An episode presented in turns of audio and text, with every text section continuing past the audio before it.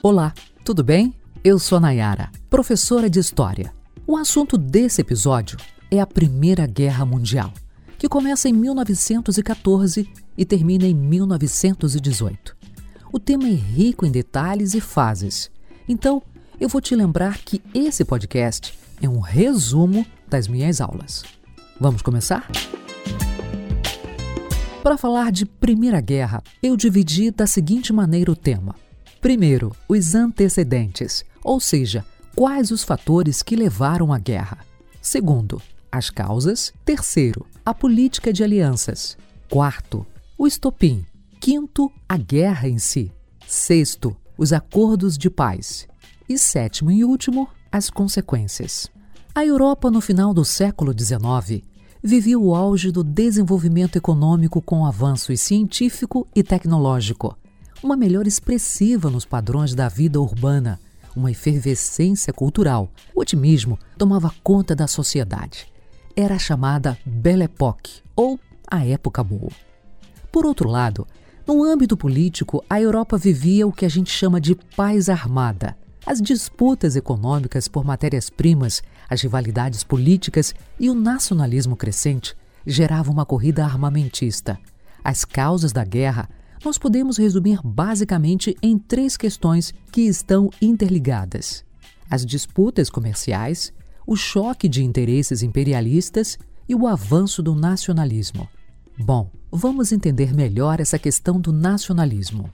O discurso nacionalista serviu para fomentar a expansão territorial de alguns estados. A situação era apresentada como necessária para unir os povos. É nesse cenário que aparece o pangermanismo, o pan-eslavismo, além do nacionalismo sérvio e a rivalidade franco-germânica.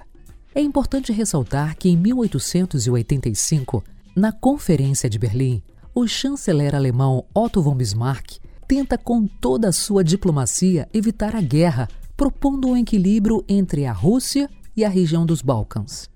A política de alianças surge então com o objetivo de construir uma proteção político-militar entre alguns países. São elas a Tríplice Aliança entre a Alemanha, Império Austro-Húngaro e o Império Otomano, e a Tríplice Entente entre a França, Grã-Bretanha e o Império Russo.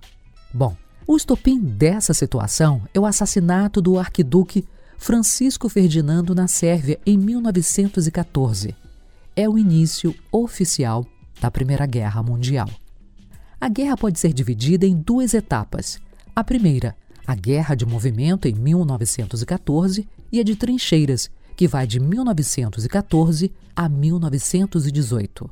Nessa fase, ocorre uma importante manobra, a entrada dos Estados Unidos na guerra e a saída da Rússia em 1917 para fazer a Revolução Russa, tema de outro episódio deste podcast. Com a assinatura do armistício, que é a suspensão de hostilidades entre os lados envolvidos pelo governo republicano alemão, aparecem os acordos de paz. Os 14 pontos de Wilson, proposto pelo então presidente norte-americano, e o Tratado de Versalhes. O Tratado de Versalhes impõe aos alemães uma dura e humilhante derrota diante do mundo.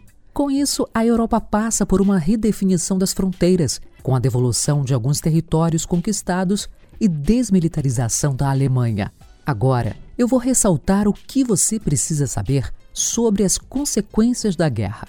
Hegemonia econômica dos Estados Unidos, afinal, os Estados Unidos saem como grande vencedor da Primeira Guerra.